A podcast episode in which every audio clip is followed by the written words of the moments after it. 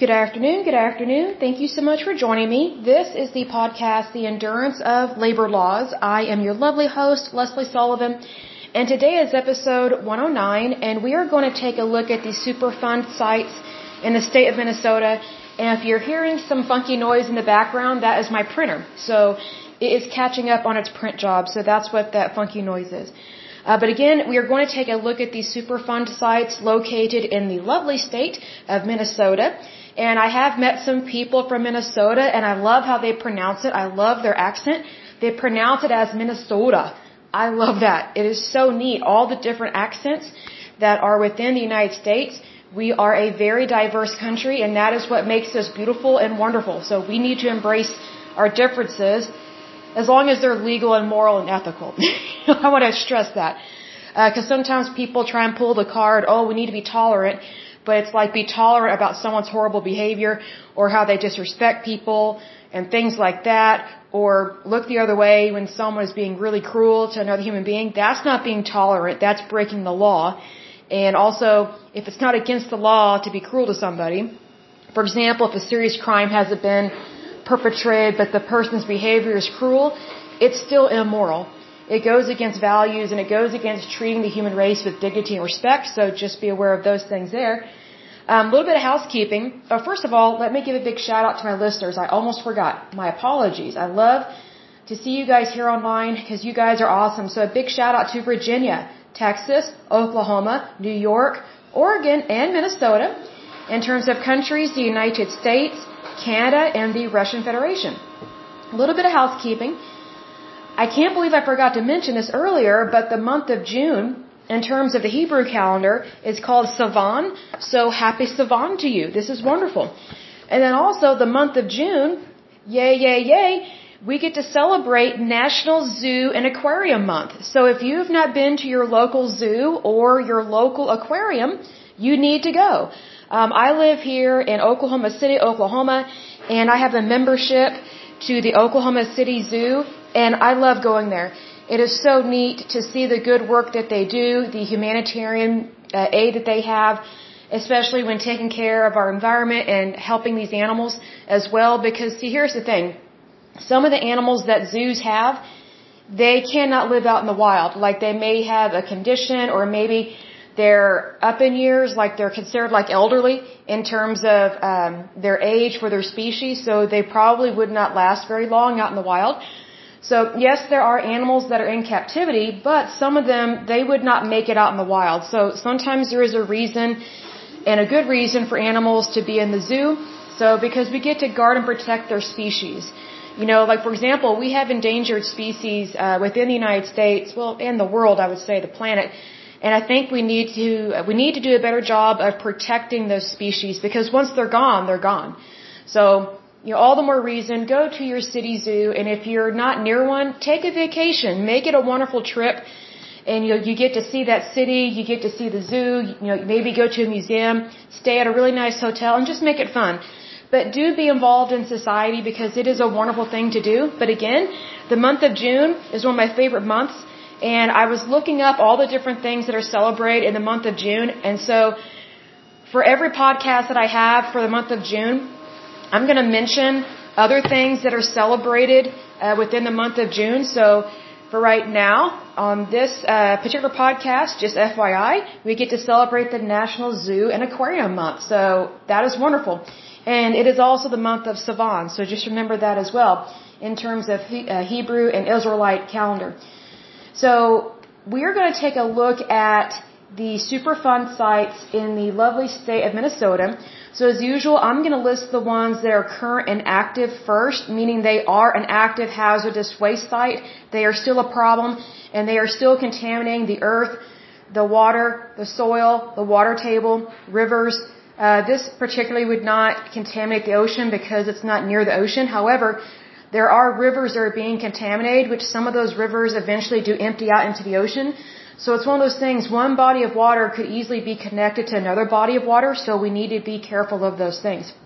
So as usual, we are going to take a look at, or list off first the ones that are current and active, meaning they have not been cleaned up yet, and they are aware of them, and they are on the national priorities list, which means they are the worst of the worst. Then we will close out the podcast with the ones that have been deleted, meaning they have been cleaned up and good to go. And Minnesota has quite a few that have been cleaned up, but they still need to do a better job of cleaning up the others. So I think that is a joint effort that should take place between the state agencies and the federal agency, which would be the EPA, as well as the companies or the cities or municipalities that cause these problems. Because some of the worst Superfund sites are city dumps, which there's really no excuse for them to be uh, Superfund sites because they're owned and managed by the city, which means it's your tax dollars that have been paying for that. So obviously that means there was a mismanagement of tax funds and the right thing was continuously not being done. And so a Superfund site developed because of inappropriate and illogical uh, behavior and choices that did not preserve the environment. And if we do not preserve the environment, here we uh, we won't live very long as a human race if we don't have an environment because we are part of it, and we are supposed to be good stewards of it. Uh, good stewards of it. Excuse me. Let me get a drink. Hold on a second. Awesome. Okay. So the first one that is current and active in the state of Minnesota is Arrowhead Refinery Company. It is located in the county of St. Louis. That county has 200,231 people living in that area. The issue with that one is um, the the soil and the sediment has been contaminated by VOCs, PAHs, petroleum hydrocarbons, and lead. That's really bad, especially with lead, because you could get lead poisoning. So that's really bad there. And this one has been on the list since September 21st, 1984. The next one is Baytown Township Groundwater Plume.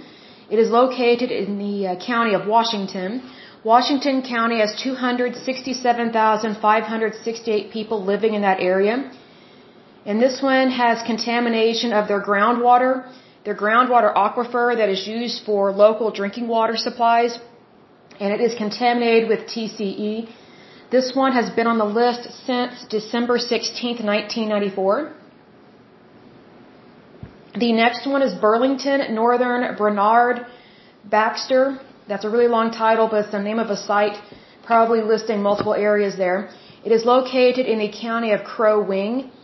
The county of Crow Wing has 66,123 people living in that area.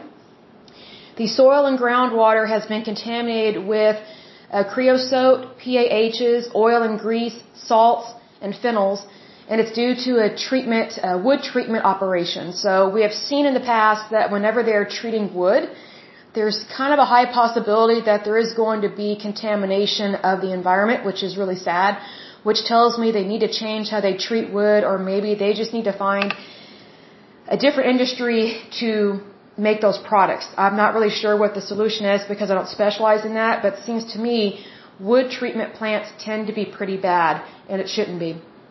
This one has been on the list since September 8th, 1983. The next one is FMC Corporation Fridley plant. It is located in the county of Anoka. Anoka County has 363,887 people living in that area. Um, the soil is contaminated by TCE.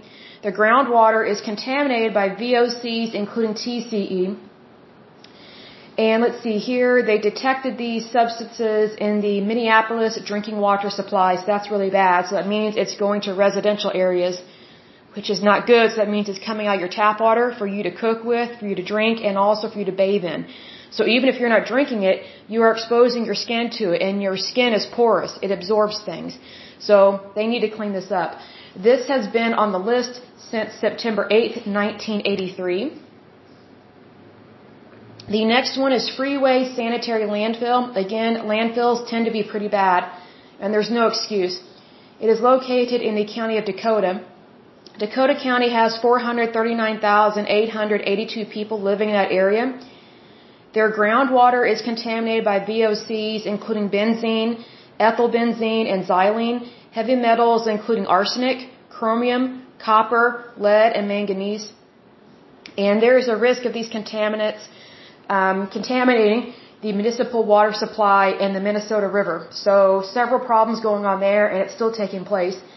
This one has been on the list since June 10th, 1986. The next one is Fridley Commons Park Wellfield. It is located in the county of Anoka. Let's see here, they have VOCs and TCE um, that has been discovered in their municipal wells. And it's one of those things that they're saying that the level isn't high enough to be concerned about it. I'm just thinking you gotta be dumb to think that way. Because if something like that is in your water supply, you do have a problem and you should be concerned. But they're saying that they're not concerned about the, the level because it's below uh, the federal drinking water limits. And it's like, you gotta be kidding me. So here is a perfect example of where the federal government has failed. And it's like, you know, even if the levels are low, is it, is it acceptable to have these things in your water? And the answer is no, it's not acceptable. Uh, because this is still on the Superfund site list, and even worse, it's on the national priorities list. And this has been on the list since January 19th, 1999. So it's like, I just think it's kind of odd whenever they say, oh, well, it's below the federal level, so we're not going to worry about it. Would you want to bathe in that? Would you want to drink that? Would you want to cook with that? I don't think so. Because contamination is contamination. I don't care what level it is. If it's contaminated, it's contaminated. You know, it's, I just think it's dumb to set a standard and then use that standard as an excuse to not do the right thing. That's my problem with that one. The next one is General Mills Henkel Corporation. It is located in the county of Hennepin. Hennepin County, it doesn't give me the population, but it's been around a long time. It says this site is a former research laboratory, so it's probably pretty bad. Says groundwater is contaminated by VOCs, including TCE, benzene, chloroform, toluene, and xylenes. And the soil was contaminated by VOCs from solvent disposal. This one has been on the list since September 21st, 1984. The next one is Koppers Coke. It is in the county of Ramsey. Ramsey County has 552,352 people living in that area. The soil and groundwater are contaminated by VOCs, semi-VOCs, PAHs, metals and cyanides, and that's really bad. This one has been on the list since September 8, 1983. That's not good. The next one is Kurt Manufacturing Company. It is located in the county of Anoka. Let's see, this one they have shallow groundwater and soil that are contaminated by PCE, TCA, TCE, and DCE. It has been on the list since June 10, 1986. The next one is Lehillier Mankato site. It is located in the county of Blue Earth. Blue Earth County has 69,112 people living in that area. Their groundwater is contaminated by VOCs, TCE, and the problem was caused by uncontrolled dumping. And the domestic wells are contaminated. The municipal well that was close to the plume is supposedly not contaminated, but I'm not really sure if they know what they're detecting because it's like if you have one type of contamination happening, then it's probably going to contaminate other things because the water table it's connected to other sources of water. So that's why contamination is so serious because it could easily flow into something else. This one has been on the list since September 8th, 1983. The next one is Long Prairie groundwater contamination. So it's a site and they're already acknowledging that there is contamination. This one is in the county of Todd. Todd County has 25,262 people living in that area and it is a former dry cleaning operation that contaminated the soil and groundwater with PCE, TCE, DCE, and vinyl chloride. The private drinking water wells were contaminated and the municipal wells were closed from 1983 to 1985. So that means the, the contamination was so bad they had to shut down their water supplies and get their water from someplace else. That means it's highly toxic and could kill you. So this one has been on the list since June 10th, 1986, and it's still a problem. The next one is MacGillis and Gibbs Bell Lumber and Pole Company. This one is located in the county of Ramsey. Let's see, the groundwater, the sediments, and the soil are contaminated with PAHs, PCP, and heavy metals such as copper, chromium, and arsenic from a wood treatment operation. It says here the municipal wells are unaffected, but private wells have been contaminated and there is a risk of contamination to local wetlands. Again, if one area is contaminated, you need to go ahead and just assume that all of it is contaminated because water travels, water moves, even within soil. That's what water does. So they need to be more aware of these things and call it like it is. This one has been on the list since September 21st, 1984. The next one is Naval Industrial Reserve Ordnance Plant. It is located in the county of Anoka. Their groundwater and soil are contaminated by solvents including TCE, methyl chloride, and PAHs. And they, uh, they were also found in the surface soil. Let's see, it says the groundwater flows into the Mississippi River and upstream of the Minneapolis drinking water treatment plant. So you've got some cross contamination there that can affect thousands of people, so that is a concern. This one has been on the list since November 21st, 1989. The next one is New Brighton, Arden Hills, Twin Cities Army Ammunition Plant under the umbrella of the U.S. Army. It is located in the county of Ramsey. The groundwater, soil, and sediments and surface water are contaminated with VOCs, semi-VOCs, metals, PCBs, cyanide, pesticides, and explosives. This one has been on the list since September 8, 1983. The next one is Nutting Truck and Caster Company. It is located in Rice County. Rice County has 67,097 people living in that area. The groundwater is contaminated by TCE and DCE. The municipal wells were also contaminated, um, but they're saying that there is no definitive link to the site. I kind of roll my eyes at this because a water supply is a water supply. So, um, but anyway, this one has been on the list since September 21st, 1984. The next one is Oakdale Dump. Again, dumps and sanitary or sanitation landfills tend to be pretty bad. This one is located in the county of Washington. Washington County has 267,568 people living in that area. There's hazardous waste, including VOCs such as isopropyl ether and benzene, and they were disposed of at three different sites. And supposedly one of them has low level heavy metal contamination, and the residential drinking water wells were contaminated. Obviously, uh, we should not be surprised by this. And this one has been on the list and is still a problem ever since September 8, 1983. The next one is Perham Arsenic Site. It is located in Otter Tail County. Otter Tail County has 60,081 people living in that area. The groundwater and soil are contaminated by arsenic pesticide that was dumped in a shallow pit in 1947. The site was redeveloped for commercial uh, usage and 11 people were poisoned by a well installed in 1972. This is why I do not think these sites should be redeveloped because there's a risk of people getting hurt and tremendously so. And this is a perfect example of this. It says the well and dump have been capped and groundwater treatment is ongoing. This has been a problem and was added to the list. Well, I shouldn't say it's been a problem. It's been a problem since before it was added, uh, added to the list, but it's been on the list and is still a problem since September 21st, 1984. The next one is Reilly Tar and Chem St. Louis Park plant. It is located in the county of Hennepin. Let's see here. They have soil and groundwater that are contaminated by PAHs from a former, uh, former coal tar distillation and wood treatment operations. It says uh, contaminated groundwater aquifer is used by around 43,000 people and seven municipal wells have been closed.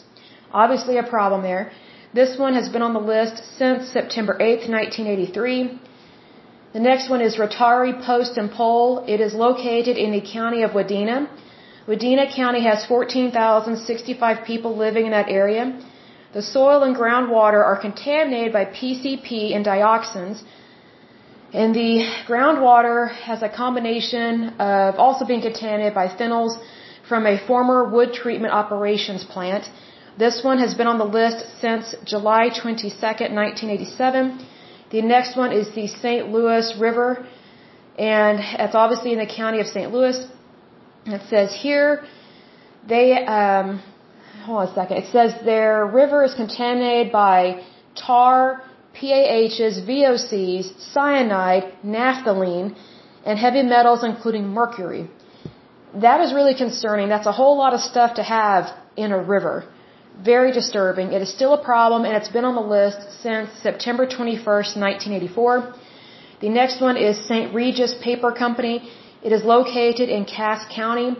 Cass County has 30,066 people living in that area.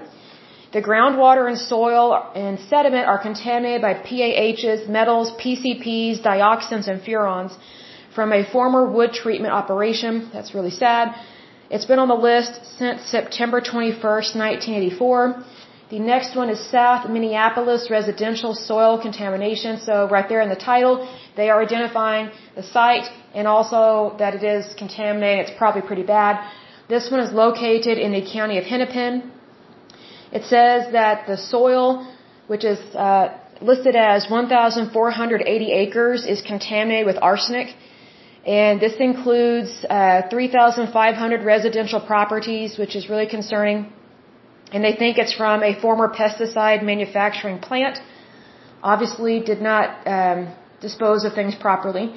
Unfortunately, this one has been on the list since September 19th, 2007. The next one is Waite Park Wells. It is located in the county of Stearns.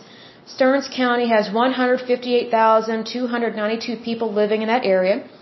It says their, uh, their municipal wells are contaminated by TCE, PCE. And it says here there's a layer of petroleum products that are on the surface and above the water table which is concerning there, and it has elevated levels of PCBs, lead, and other heavy metals in the soil, and PCBs and VOCs in the groundwater. So multiple issues going on there, and this one has been on the list since June 10th, 1986. All the ones that I just mentioned are still current and active and still causing a problem in the environment and possibly exposing their citizens to really bad things. Now we're going to take a look at the sites that have been cleaned up and are deleted, so they're no longer a problem. The first one is Adrian Municipal Well Field. It was located in the county of Nobles. It was cleaned up and good to go as of December 30th, 1992.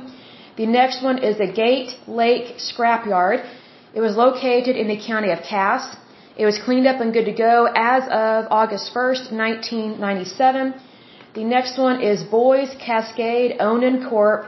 Medtronic Inc. It was located in the county of Anoka. It was cleaned up and good to go as of February 15, 1995. The next one is Dakhue Sanitary Landfill. It was located in the county of Dakota. Let's see here. It was cleaned up and good to go as of July 24, 1995.